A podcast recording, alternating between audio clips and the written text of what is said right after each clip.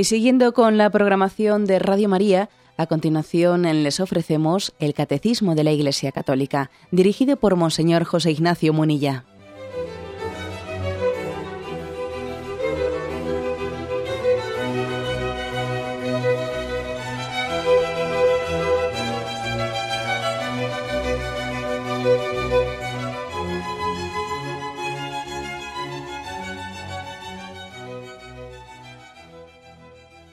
Cordial saludo a todos los oyentes de Radio María. Un día más, con la gracia del Señor, proseguimos el comentario del Catecismo de nuestra Madre la Iglesia. Queremos hoy concluir, si es posible, el séptimo mandamiento, al cual hemos dedicado pues, un numeroso, numeroso número de, programas y hemos hablado especialmente pues, de qué formas el Catecismo nos previene, nos advierte que podemos pecar contra el séptimo mandamiento, Hemos hablado de la doctrina social de la Iglesia, de las injusticias, de la necesidad de solidaridad entre nosotros y la parte final del catecismo la reserva para el amor a los pobres. La verdad es que, como veis, los mandamientos que, que están formulados con una formulación negativa, no matarás, no robarás, detrás de ese no se esconde un sí, como muchas veces hemos dicho en este programa detrás del no matarás hay un sí a la vida, hay un, un amor a la vida, y detrás del no robarás hay un reconocimiento de los dones de Dios y un reconocimiento de que esos dones han sido creados por Dios y nos han sido dados con una vocación de ser repartidos. Ahí se esconde también detrás del no robarás un amor a los pobres. Bueno, pues el punto 2448 dice así bajo sus múltiples formas, indigencia material, opresión injusta, enfermedades físicas o psíquicas y por último la muerte, la miseria humana es el signo manifiesto de la debilidad congénita en que se encuentra el hombre tras el primer pecado y de la necesidad que tiene de salvación. Por ello la miseria humana atrae la compasión de Cristo Salvador, que le ha querido cargar sobre sí e identificarse con los más pequeños de sus hermanos. También por ello los oprimidos por la miseria son objeto de un amor de preferencia por parte de la Iglesia, que desde los orígenes y a pesar de los fallos de muchos de sus miembros, no ha cesado de trabajar para aliviarlos, defenderlos y liberarlos. Lo ha hecho mediante innumerables obras de beneficencia, que siempre y en todo lugar continúan siendo indispensables. Este punto, el punto 2448 que hemos leído, está, tomado, está tomado literalmente de una instrucción de la Sagrada Congregación para la Doctrina de la Fe que tiene como título Libertatis Consciencia. Bueno, primeramente igual una pequeña eh, referencia a este, a este documento. Como veis aquí habla de, en esta cita, que ahora vamos a intentar un poco desgranar, habla de la capacidad liberadora, eh, liberadora del cristianismo. Y está tomado, como decía, de una instrucción que es una instrucción que era doble, que publicó allá por los años 80, el año 84 el año, y en el año 86 la Congregación para la Doctrina de la Fe en un discernimiento sobre el tema de la teología de la liberación. ¿Eh? El Papa Juan Pablo II solicitó de la congregación que entonces era regida por el actual Papa, entonces el cardenal Ratzinger, que hiciese un estudio para discernir eh, la llamada, si la llamada teología de la liberación eh, pues estaba, era plenamente acorde y estaba eh, bien insertada en ese llamamiento de la Iglesia al servicio de los pobres. Y se publicaron dos, dos instrucciones. En el año 84, una que hablaba de libertatis nuncius, y en el año 86, otra que hablaba de libertatis conciencia, una que discernía más los aspectos los errores de la teología de la liberación y otra más que discernía más los aspectos positivos.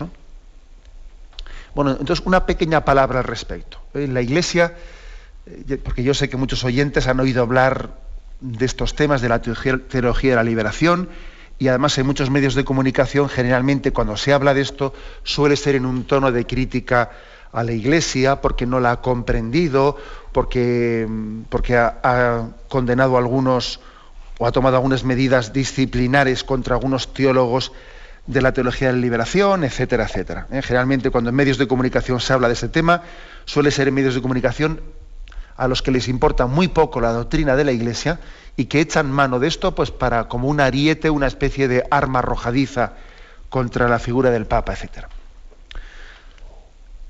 Juan Pablo II entendió que era muy importante hacer un discernimiento para que la teología de la liberación no deformase no cayese en el error de deformar el mensaje cristiano de la opción por los pobres. Lo primero que, hace la Iglesia es decir que la opción preferencial por los pobres, por, perdón, por los pobres, ciertamente es evangélica, que forma parte, como dice aquí, ¿no? También por ello los oprimidos por la miseria son objeto de un amor de preferencia por parte de la Iglesia. O sea que esto de la opción preferencial por los pobres es plenamente un mensaje evangélico y eclesial. Nosotros no entendemos el amor preferencial como algo excluyente, eh, como algo que enfrenta en una lucha de clases unos contra otros, no, pero eh, nace del corazón de Cristo que se entregó especialmente por los más pobres. ¿no?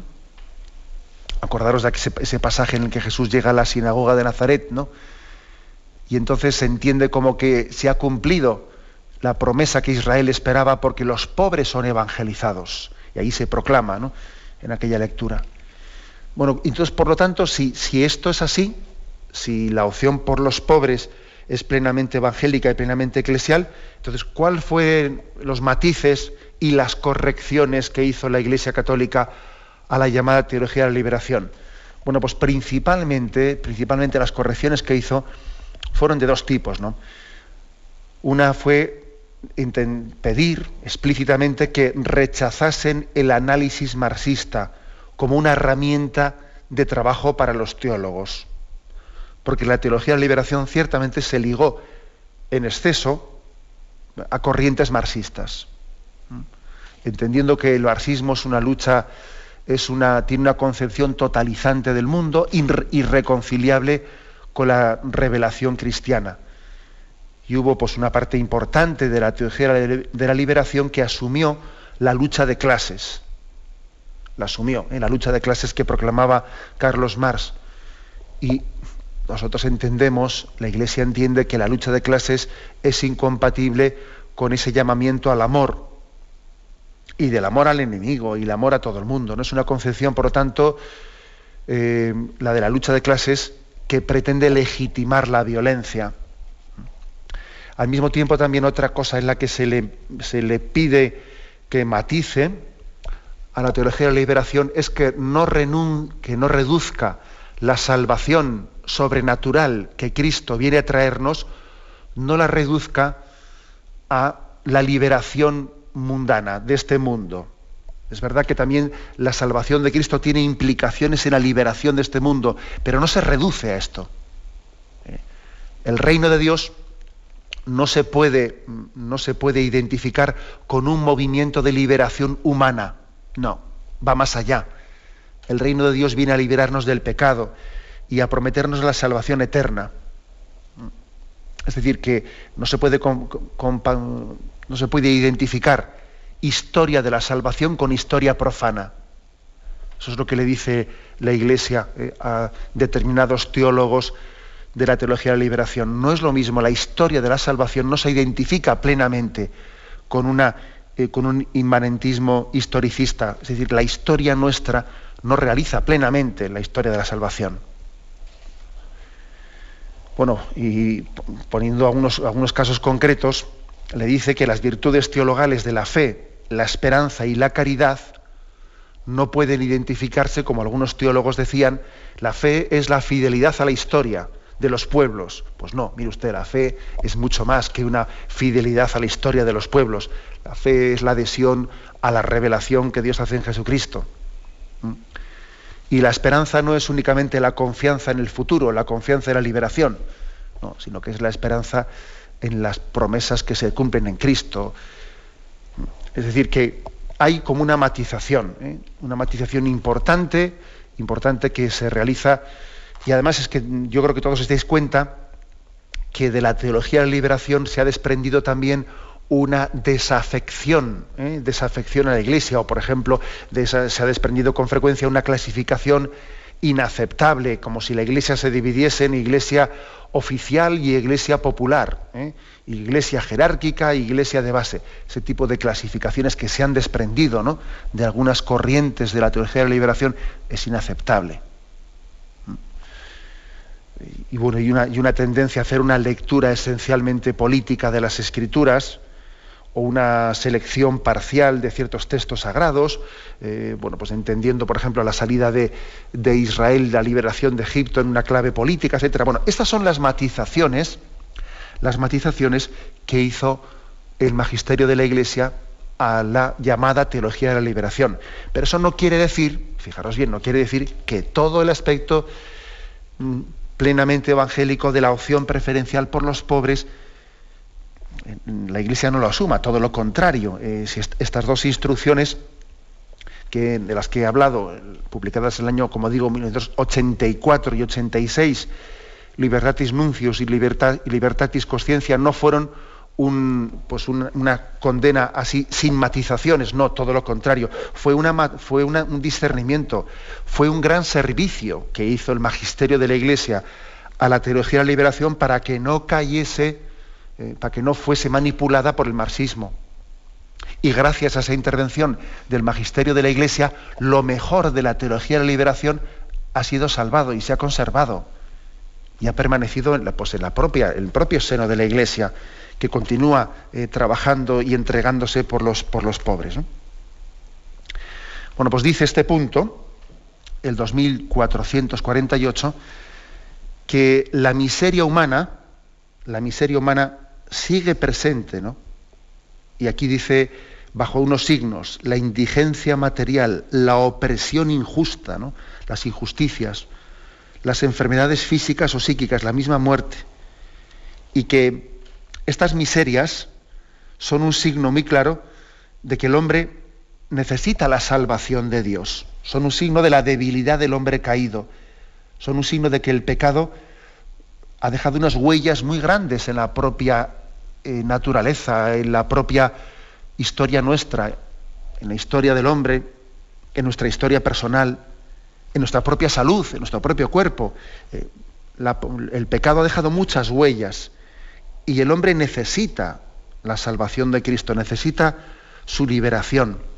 ¿Mm? Bueno, pues esta es la, la afirmación primera. También hay que decir una cosa, que es que hay muchos tipos de, pobreza. Eso lo solía subrayar mucho la Madre Teresa de Calcuta, que hay muchos tipos de pobreza y que tenemos que entender la pobreza pues, en un sentido eh, pleno, no, no únicamente fijándonos en un tipo de pobreza. El hombre está necesitado de la salvación y de la misericordia en todos los sentidos. Aquí hablamos también en este programa, no hace mucho, que hay tres panes que el hombre necesita para salir de su pobreza, ¿no? El pan material que alimenta su cuerpo, el pan de la cultura y el pan de la Eucaristía, haciendo referencia a los tres niveles de pobreza del hombre, ¿no? El de, la indigencia material, el, cultural y el espiritual. Bueno, pues decía que la Madre Teresa de Calcuta, e, ella subrayó mucho este aspecto, aunque ella tenía ese carisma de la ayuda a la entrega a los más pobres de entre los pobres, a lo largo de su vida fue entendiendo que eh, los más pobres de entre los pobres tienen muchas, ¿no? muchos rostros tienen la pobreza, de la pobreza. Leo un texto suyo. En la India hay gente que muere de hambre. Un puñado de arroz es precioso. En los países occidentales, sin embargo, no hay pobreza en ese sentido. Nadie muere de hambre, ni siquiera abundan los pobres como en la India, pero existe otra clase de pobreza, la del espíritu, que es mucho peor. La gente ya no cree en Dios, no reza, está insatisfecha con lo que tiene, vive amargada, le aterra el sufrimiento y eso le lleva a la desesperación. Es una pobreza del alma, una sequedad del corazón que resulta mucho más difícil de remediar. En los países ricos occidentales hay muchos hogares destrozados y niños abandonados. Y el aborto y el divorcio constituyen una auténtica plaga. ¿eh? Bueno, como veis, pues la, Madre Teresa, aunque ella había tenido esa llamada de Dios a incidir en los lugares en los que la pobreza eh, pues, adquiría un rostro verdaderamente pues, pues, alarmante como aquellos barrios de Calcuta, sin embargo, entendía desde el corazón de Cristo, comprendía cuáles eran todas las grandes pobrezas, ¿no? Todas las grandes pobrezas de nuestro mundo. Y creo que esto es importante, porque podría ocurrir, podría ocurrir que si no vemos las cosas desde el corazón de Cristo, estemos reivindicando una lucha y un compromiso contra unas pobrezas eh, del, tercer mundo, muy justamente, pero que seamos muy ciegos ante pobrezas que están cerca de nosotros. Por ejemplo, a mí me, llama la atención una de las nuevas pobrezas que se extiende mucho entre nosotros, las enfermedades psíquicas. Eh, ¿cuántas, ¿Cuántos desequilibrios existen? ¿no? Y yo creo que esta sociedad está generando, bueno, pues esta es una, auténtica enfermedad del siglo, del siglo XXI, del tercer milenio, los desequilibrios eh, mentales, psíquicos, la verdad es que eh, esto está muy, muy extendido entre nosotros, ¿no? Ansiedades que no pueden ser controladas, un tipo de depresiones, bueno, pues con muchísimas facetas psiquiátricas, esquizofrenias, etcétera, etcétera.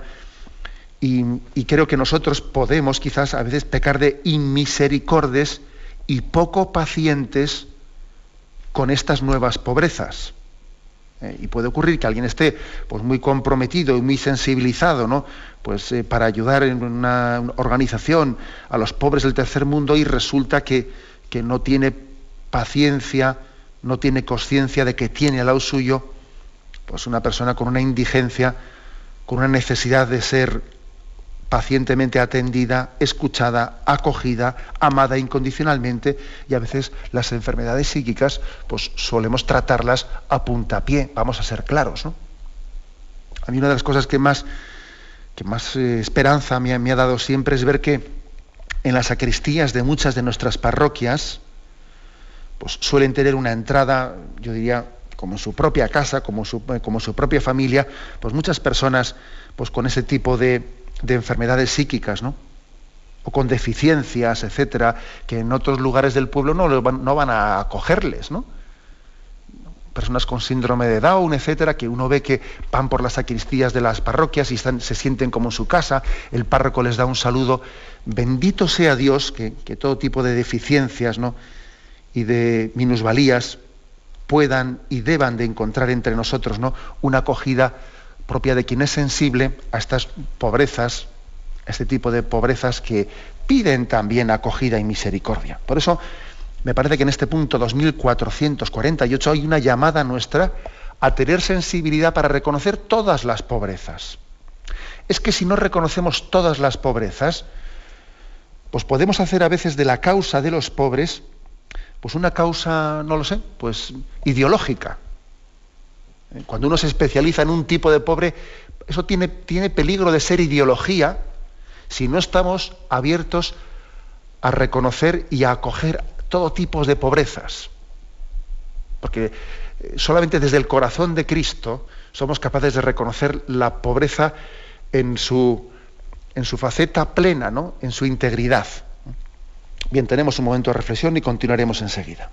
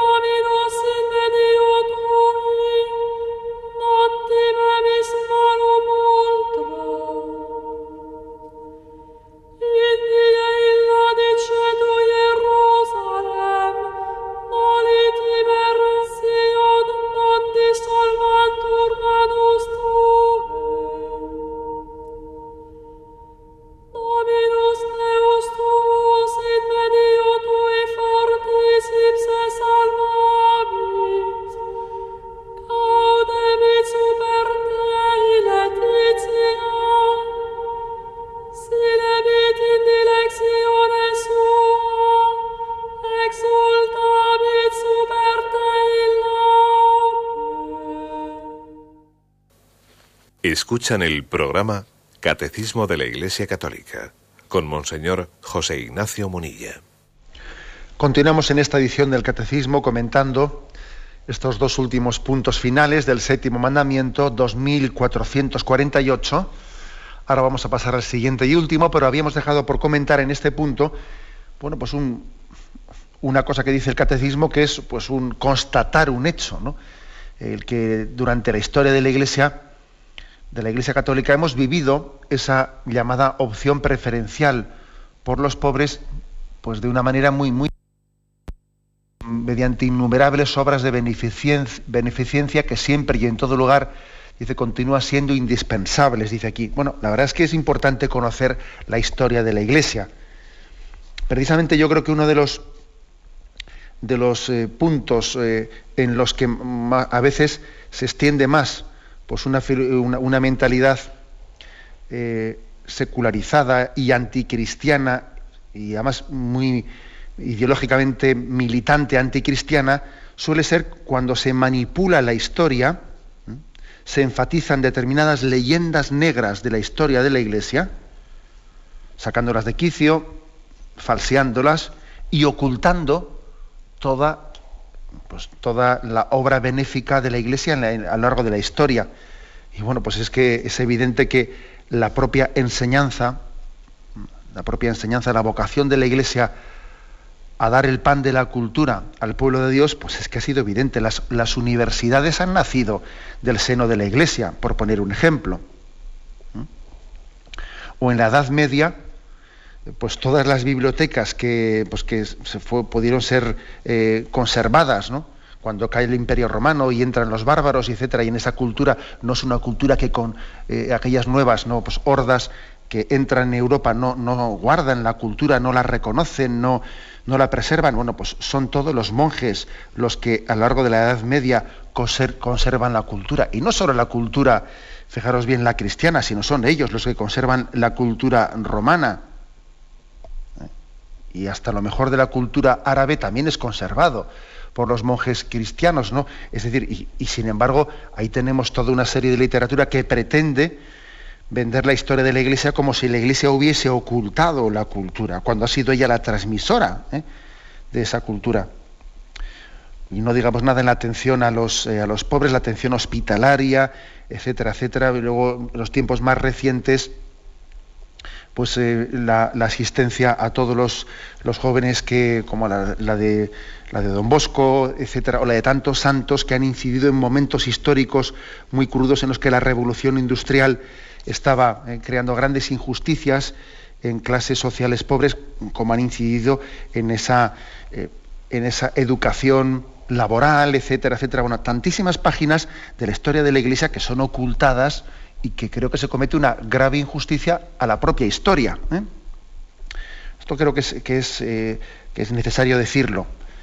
El, Evangelio, la doctrina, la fe de la Iglesia, siempre ha sido humanizadora y ha dejado una huella humanizadora muy grande por encima de los pecados de los que hemos conformado la Iglesia, que además aquí lo dice explícitamente, ¿eh? dice, desde los orígenes y a pesar de los fallos de muchos de sus miembros de la Iglesia, no ha cesado de trabajar para aliviar, defender y liberar eh, a los pobres. Bueno, pues es que eso es así, es un dato constatable.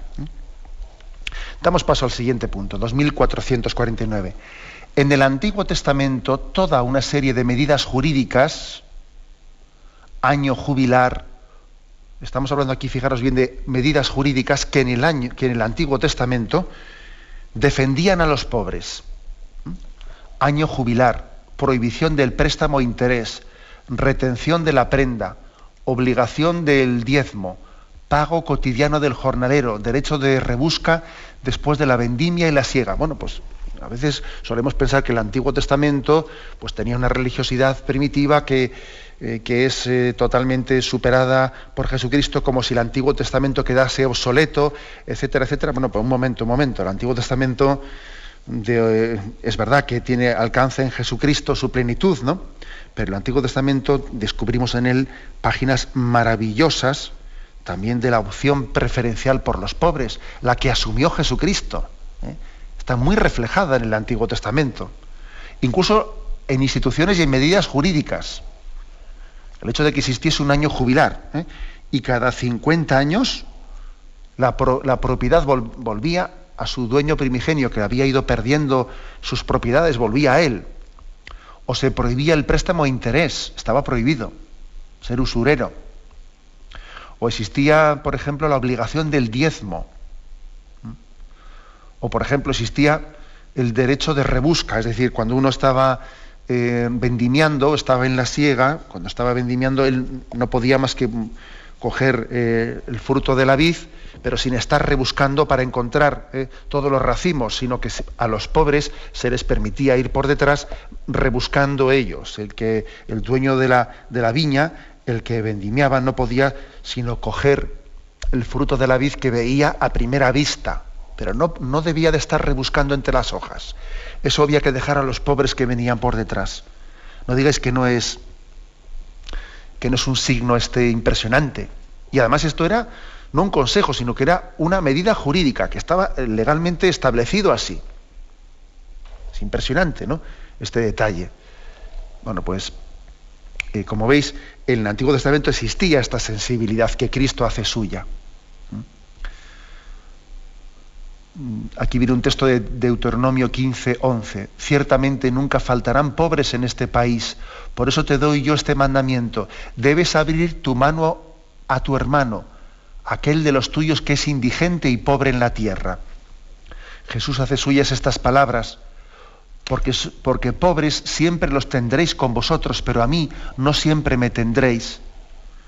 es decir, que por una parte se dice, mira, siempre va a haber pobres y eso va, a formar parte también, eh, bueno, es, un, es, un, reto el que acabemos con la pobreza, pero al mismo tiempo se nos dice, mira, es un hecho el que siempre va a permanecer la pobreza entre nosotros, porque nuestra condición pecadora y mortal, pues bueno, pues eh, eh, con nosotros convive, ¿no?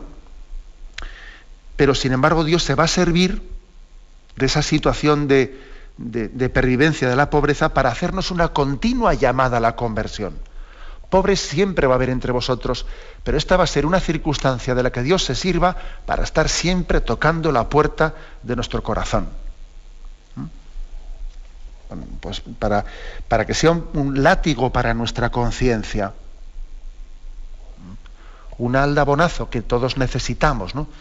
una llamada que sea una sacudida para nosotros. Por eso dice, con, con esto no hace, caduca la, eh, la, vehemencia de los oráculos antiguos, comprando por dinero a los débiles y al pobre por un par de sandalias, sino que nos invita a reconocer su presencia en los pobres que son sus hermanos. Vamos a ver aquí qué dice el catecismo. Bueno, que cuando, que cuando dice la Sagrada Escritura que siempre habrá pobres entre nosotros, no es que eso lo dé por bueno, sino que quiere extraer de ahí como también unas consecuencias para nuestra espiritualidad. ¿Eh? Es decir, en nuestra espiritualidad hay también como una, una llamada, una llamada a reconocer a Cristo en los pobres, a reconocerles, a, ofrecernos nosotros a Jesucristo como instrumento para que Él ame a los pobres a través nuestro, a ser nosotros instrumento de Cristo para que su amor pueda llegar a ellos. ¿no? Aquello que, que Madre Teresa de Calcuta escuchó de Jesús cuando le llamó eh, a servir y a fundar su congregación, llévame a los pobres. O sea, también existe una espiritualidad, por lo tanto, una espiritualidad en la atención a los pobres, de la cual queremos hablar ahora, pero primeramente vamos a tener un momento de reflexión y continuaremos enseguida.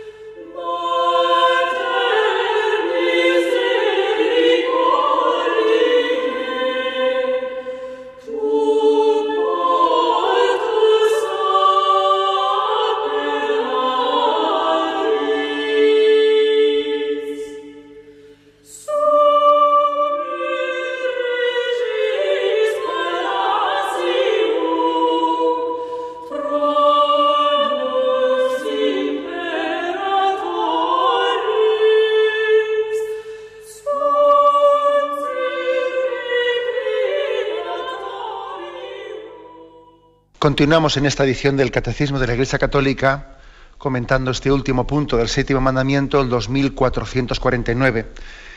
Decíamos que después de haber manifestado en dos textos, uno de Deuteronomio 15.11 y Juan 12.8, la afirmación de que siempre va a existir pobreza en este mundo, aunque tengamos la obligación de luchar contra ella, también hay una llamada a vivir la espiritualidad en la forma en la que eh, nos comprometemos en la lucha contra la pobreza. En efecto, nosotros los cristianos no, no nos basta con el hecho material de ayudar a los pobres, sino que estamos configurados por, por una espiritualidad, por el hecho de que Cristo mismo se ha hecho pobre y se ha identificado con los pobres. No nos basta, pues, ¿eh? material, el hecho material de ayudar a los pobres. Por eso pues un cristiano tiene una forma específica. Y es normal que también los cristianos nos asociemos entre nosotros para luchar contra la pobreza. No quiere decir que no pueda un cristiano también eh, pues, entrar en una organización no gubernamental que sea, bueno, pues que no sea específicamente cristiana. Pero es todavía más lógico que un cristiano quiera desde una, desde una sociedad cristiana ayudar a los pobres con el estilo de Jesucristo. Lo lógico es que, opte por esta segunda, eh, eh, por este segundo camino, sin rechazar que también el primero puede ser perfectamente legítimo. ¿eh? Pero es que este, por este segundo camino cuidará mucho más la espiritualidad y su forma de cómo reconocer a Cristo en los pobres. Aquí el catecismo nos ofrece un testimonio de Santa Rosa de Lima. Dice, el día en que su madre le reprendió por atender en, la casa a los pobres y enfermos, Santa Rosa de Lima le contestó a su madre, ¿no? Cuando servimos a los pobres y a los enfermos, servimos a Jesús. No debemos cansarnos de ayudar a nuestro prójimo, porque en ellos servimos a Jesús. Voy a intentar eh, reservar las últimas palabras de este séptimo mandamiento a este aspecto concreto. Eh, y me sirvo especialmente pues, de algunos textos de la Madre Teresa de Calcuta, que es lógico que el catecismo no, mente aquí, porque bueno, el, catecismo fue promulgado, promulgado en el año 1992 y la Madre Teresa falleció siete, cinco años más tarde, en el año 1997. Luego es lógico que el catecismo no cite a la Madre Teresa de Calcuta, ¿no? Pero ha hecho un gran bien a la Iglesia Católica, la Madre Teresa de Calcuta, ha hecho mucho bien porque creo que en medio de este tiempo de secularización, en el que también a veces se ha secularizado el ejercicio de la caridad, se ha secularizado, ¿eh? reduciéndola a una ayuda material, pues propia un poco de, en la que no se, no, se subraya lo específico de la caridad cristiana, sino se reduce casi pues, a una especie de mm, pues, ayuda técnica propia de una ONG. Pues ella ha subrayado mucho eh, cuál fue su convencimiento, ¿no? ¿De dónde nació su inspiración el ejercicio de la caridad? Ella insiste mucho, nació del grito de Cristo en la cruz, tengo sed. Ahí es donde ella entiende que Cristo, en ese grito suyo, tengo sed, está pidiendo nuestra respuesta de amor. Lee un texto suyo. Jesús se hizo pan de vida para satisfacer nuestra hambre de Dios, de amor a Dios. Y luego, para satisfacer su propia hambre de nuestro amor, se hizo por diosero, desnudo y sin hogar, y dijo, lo que hicisteis al más pequeño de mis hermanos, a mí me lo hicisteis. O sea que Jesús está identificado con los pobres y tiene sed de nuestro amor. Y el grito de Jesús es común diciendo, tú tienes hambre de mí, tenemos hambre de Dios, necesitamos de Él. Bueno, pues yo también tengo hambre de ti. Dios ha querido necesitar de nosotros como nosotros de hecho necesitamos de Dios, ¿no? De aquí nace la espiritualidad cristiana, de nuestra ayuda y nuestra opción por los pobres. Como veis, esto es, eh, pues, es mucho más ¿no? que, una ayuda, que una ayuda material. También supone una espiritualidad. Supone que Jesús es la fuente del amor a los pobres. ¿no? Por ejemplo, lee algunos textos de la Madre Teresa. Nos movemos entre los pobres porque llevamos a Jesús con nosotras.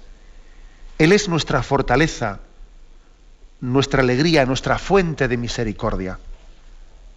Es decir, que nace de Jesús el amor a los pobres. Y eso, eso hace que, que los cristianos tengamos que ser muy humildes en el ejercicio de la caridad. Siervos inútiles somos, hemos hecho lo que teníamos que hacer. Nos hemos dejado mover por Cristo para amar a los pobres. O este otro texto que dice, ¿no? Sin fe no hay amor. Sin amor no se puede servir a los pobres, a los desheredados.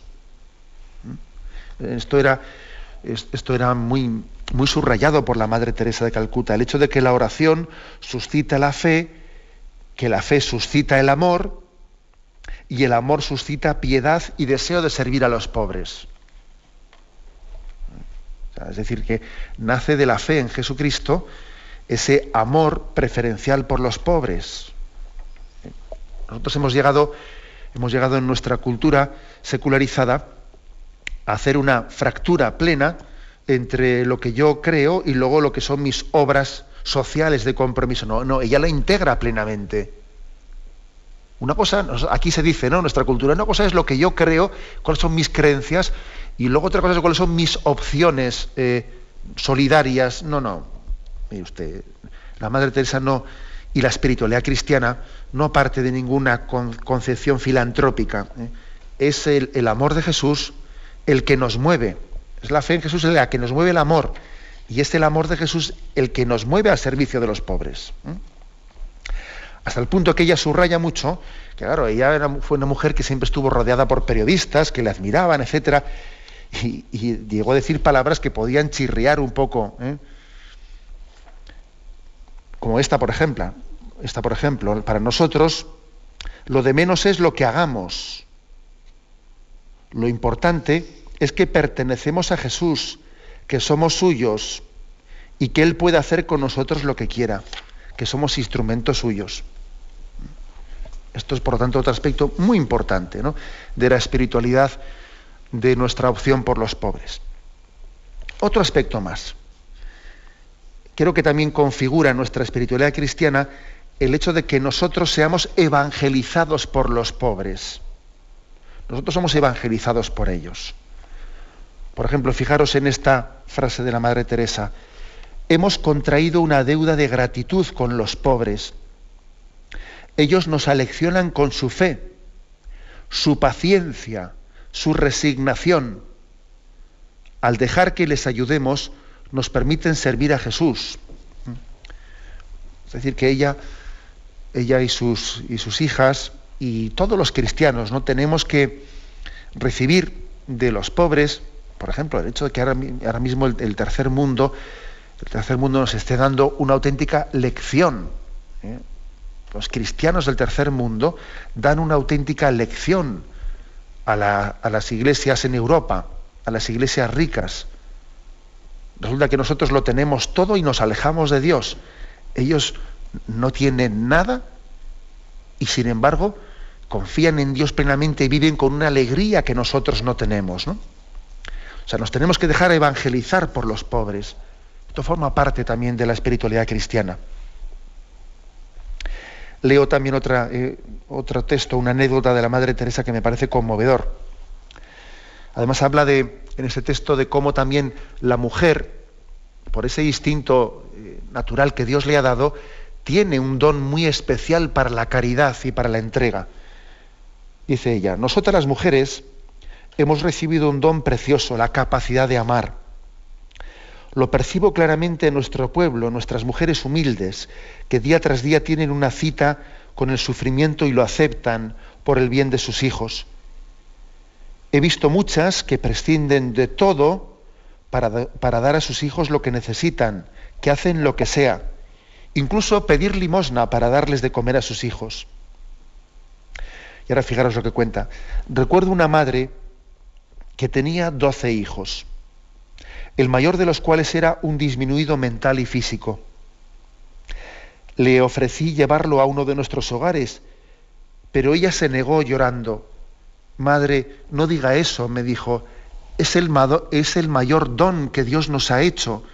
Nuestra vida sin Él no tendría sentido, quedaría vacía. vacía. Entonces dice la Madre Teresa, ¿no? contando esta anécdota, ¿somos capaces nosotros de amar así? ¿Os dais cuenta de que en nuestros hogares necesitamos de ese amor que solo, solo la mujer puede dar incondicionalmente? Es decir, nosotros somos evangelizados por los pobres. La Madre Teresa fue evangelizada por aquella mujer pobre, con doce hijos, cuyo hijo mayor era un déficit, un disminuido mental y físico, y ella, cuando le ofreció poder llevarlo a una residencia, le dijo, por favor, no, no, se lleve a mi hijo, que es el mayor don que Dios nos ha dado. ¿no? Nosotros podemos amar así, o tenemos quizás una incapacidad, ¿no? fruto de, este, de esta concepción materialista de la vida. Ser evangelizados por los pobres. He aquí otra característica de la espiritualidad, ¿eh? de nuestro amor y de nuestro compromiso por los pobres. Y una, una característica más. El ejercicio de la caridad es una llamada, es una llamada a nuestra conversión, es una llamada también a realizar la violencia contra el hombre viejo que convive dentro de nosotros. ¿eh? La famosa frase de la madre, de la madre Teresa, ¿no? que decía ella, hay que amar hasta que te duela. Y si te duele es buena señal. ¿Eh? Tenemos que amar hasta que, hasta que nos duela. Y ella decía más tarde, he descubierto la paradoja de que si tú amas hasta que te duela, puede no haber más dolor, ya solo hay amor. Pero evidentemente eh, el sentido cristiano del ejercicio de la caridad supone también hacernos violencia a nosotros mismos. ¿eh?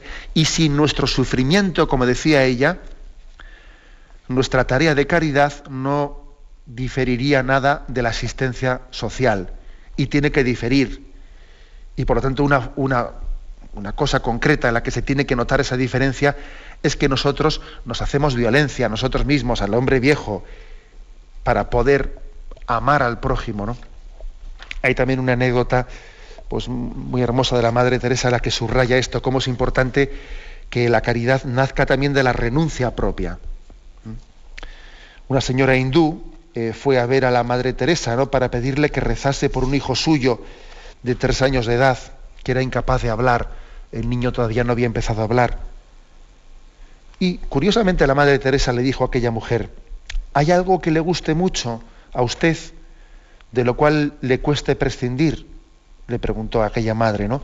Y aquella le dijo, pues sí, la goma de, la goma de mascar, que se ha convertido en un vicio para mí aquella mujer hindú pobre, pues mira, tenía ese vicio de que la goma de mascar estaba todo el día dándole vueltas, pues sería también un poco para matar los nervios, ¿no? Y entonces le respondió la Madre Teresa, deje de mascar esa goma y ofrezca a Dios ese sacrificio y rece para que su hijo se cure y empiece y empiece a hablar. Y la señora obedeció y tres meses más tarde el niño empezó a hablar. Y poco después, además, aquella mujer pidió ser instruida en la fe católica y se bautizó. Y más tarde también lo hizo su marido. Es decir, que la Madre Teresa nos enseña una caridad que compromete al hombre entero. Que no únicamente toma esto, no, sino, sino niégate a ti mismo para amar a los pobres. Y abraza la cruz para poder hacerlo. Solamente así la caridad no será algo exterior a ti, sino la caridad será la expresión, tu obra de caridad será la expresión de la entrega de tu vida y la entrega de tu corazón. Por lo tanto, hemos querido dar un último subrayado ¿no? en este punto final de, la explicación del séptimo mandamiento, la, la importancia de que, de que vivamos el ejercicio de la caridad cristiana, pero no de una manera meramente material, sino asumiendo la espiritualidad de amar desde Cristo a Cristo en los pobres y siendo instrumento suyo. Lo dejamos aquí y ahora damos paso a la intervención de los oyentes. Podéis llamar para formular vuestras preguntas al teléfono 917 107 700. 917 107 700.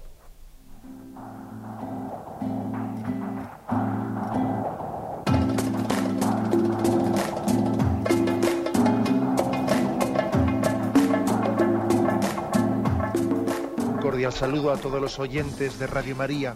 Un día más, con la gracia del Señor, proseguimos el comentario del catecismo de nuestra Madre la Iglesia.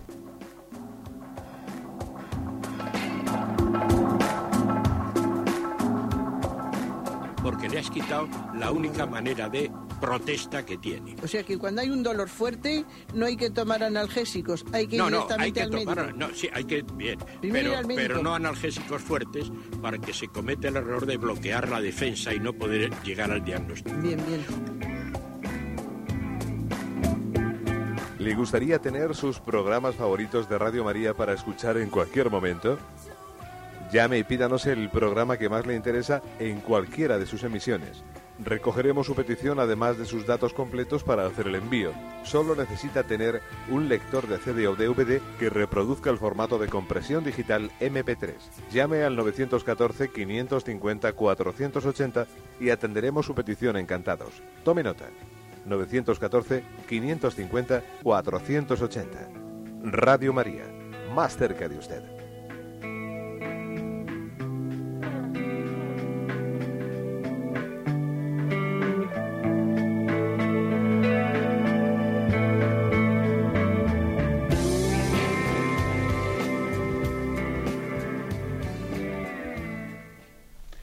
Sí, buenos días, ¿con quién le hablamos? Buenos días. Sí, adelante, le escuchamos. Adelante, Bueno, adelante. sí, adelante. buenos días, monseñor. Buenos días, le escuchamos. Soy yo. ¿verdad? Sí, sí. Bueno, mire, soy oyente de Radio María. Referente a sus programas, hace tres años le hice una petición porque murió, murió un hijo mío incapacitado, que no andaba, estaba en silla de ruedas siempre. Y yo, y yo estaba un poco desconsolada. Y entonces le hice una pregunta, ¿verdad?, para que me diera un consuelo. Y usted me dijo, mire, ese hijo no es solamente hijo suyo. Venimos de Dios y vamos a Dios. Y esas palabras me hicieron tanto, tanto consuelo y tanto amor que desde entonces he tenido como un impulso para siempre pedir por medio de la oración y por medio de la caridad. Siempre estoy pidiendo por él, y lo mismo en el rosario, mi marido y yo le rezamos todos los días, también pido por las necesidades de la iglesia, por las vocaciones sacerdotales, en fin, pero es una ayuda muy grande la que usted me hizo con esas palabras, las tengo siempre en la memoria y son las que me ha ayudado, pues eso, es como una, una petición espiritual para mí. Y le quiero dar las gracias por ese momento que yo vivo. Muchísimas gracias a usted y le bendigo a Dios pues por haberle podido ayudar eh, con esa palabra que por otra parte es una palabra que nos recuerda nos recuerda que las madres yo con ese amor tan grande yo creo que el Señor le suele le suele pedir dos, dos partos no el momento del parto en el que el hijo nace a esta vida y también luego hay otros partos determinados que también Dios les pide a las madres. Cuando un hijo pues también se independiza o cuando va adquiriendo pues una mayor independencia de los padres y eso le puede costar mucho a una madre pues por el hecho de que lo entiende tan como suyo que tiene el peligro de poseerlo no y no digamos nada cuando el Señor le pide a algunas madres el sacrificio tan grande de tener que ver ellas no pues la muerte de sus hijos que es una de las cosas más duras que se les puede pedir a una madre.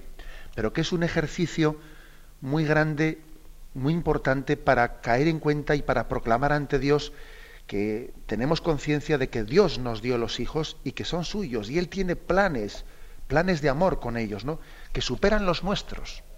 Y nosotros tenemos nuestras, nuestras estrategias, hemos pensado siempre que nuestro hijo mm, pues tendría que vivir hasta de esta manera y ser así y ser de la otra manera, ¿no? Pero, pero nosotros no controlamos el tiempo ni el lugar y por eso una madre está llamada a poner su hijo entre sus brazos como hizo María al pie de la cruz y a ofrecer su hijo a Dios Padre. Está llamada a hacerlo.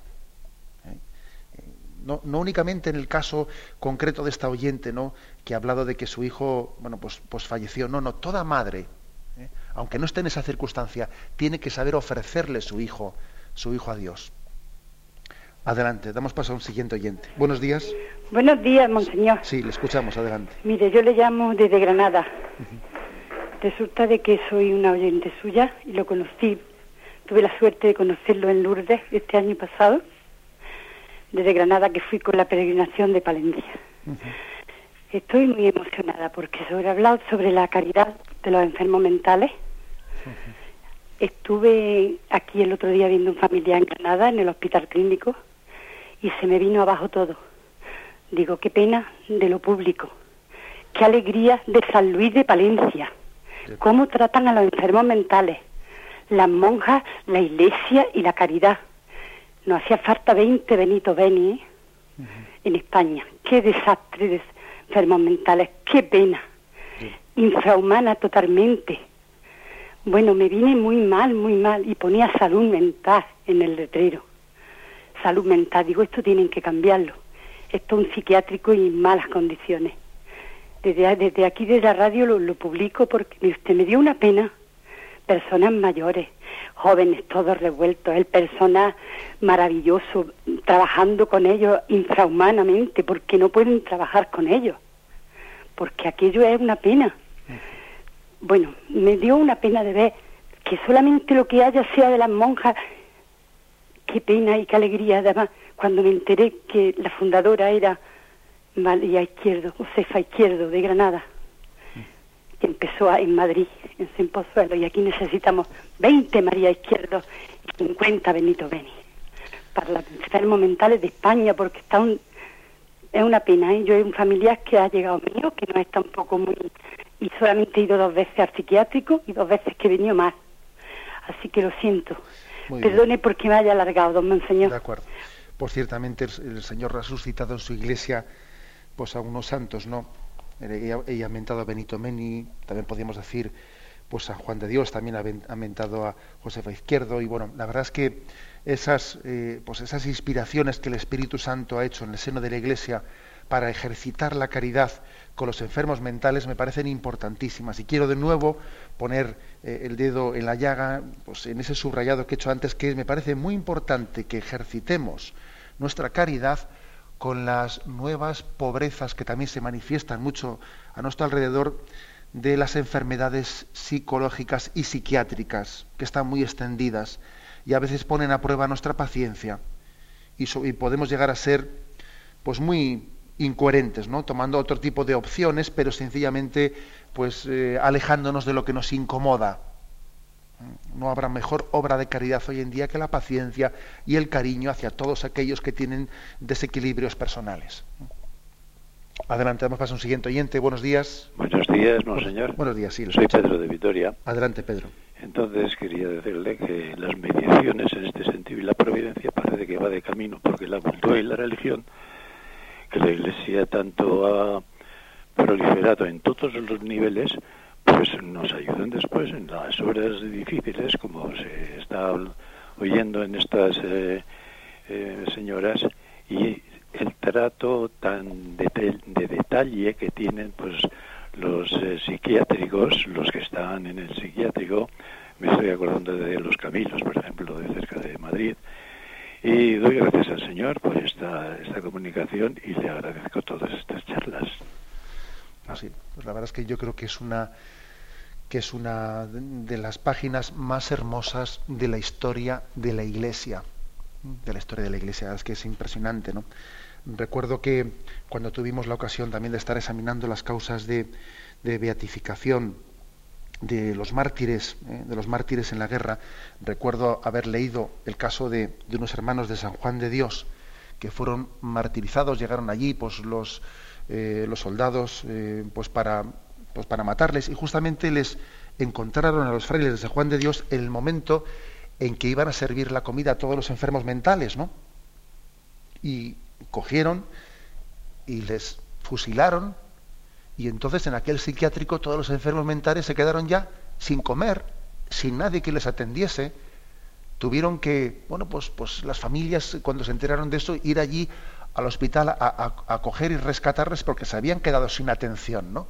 a veces, para que nos demos cuenta lo que se hace con el ejercicio de la caridad, es que hay que, es terrible, ¿no? Pero, muchas veces tiene que haber una carencia para darnos cuenta de lo que se realiza. No, no estimamos los dones hasta que no carecemos de ellos. ¿eh? Y el don de la caridad con los enfermos mentales es, es fundamental.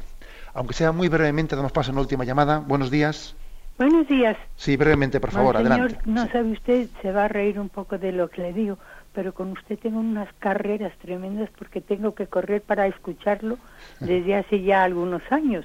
Y esto y gracias por todo lo que usted nos comunica que, que a mí me, me pone en la carne gallina.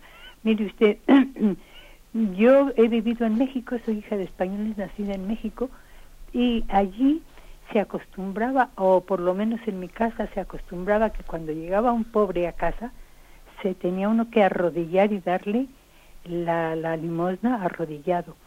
Y es, y es una cosa que hasta que ya mis hijos también estuvieron un poquito mayores, se, se, se llevó a cabo, ¿no? Y esto y eso que dice usted de los niños estos mm, con vaya que están hablando ahora el tema este también he conocido una persona que los tenía una santa mujer allí en México que se quedó paralítica se quedó un poco ciega y, y esto y en una ocasión nos dijo dice ay yo le doy gracias a Dios por todo lo que me ha pasado y, y, y tengo que agradecerle aún que tengo buen oído porque escucho todos los días a los pajaritos cantar. Nada más, padre. Gra- Gracias a usted. Bueno, tenga usted cuidado de no tropezarse, se corre mucho. ¿eh? Y cogemos ese testimonio muy hermoso que ha dicho usted, que yo jamás lo había escuchado, esa costumbre, santa costumbre cristiana, de darle limosna a un pobre arrodillándose uno al dársela. Gestos como estos ha hecho la tradición cristiana.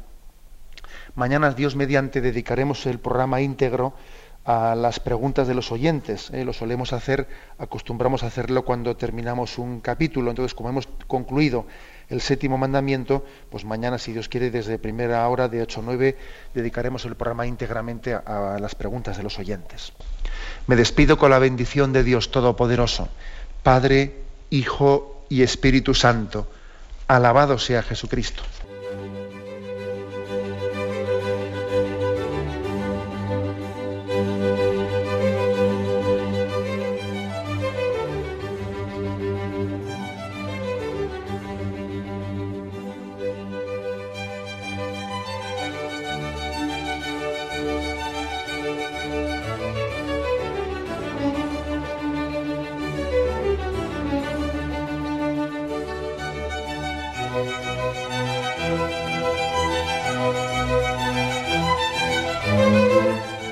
Han podido escuchar en Radio María el Catecismo de la Iglesia Católica, dirigido por Monseñor José Ignacio Munilla.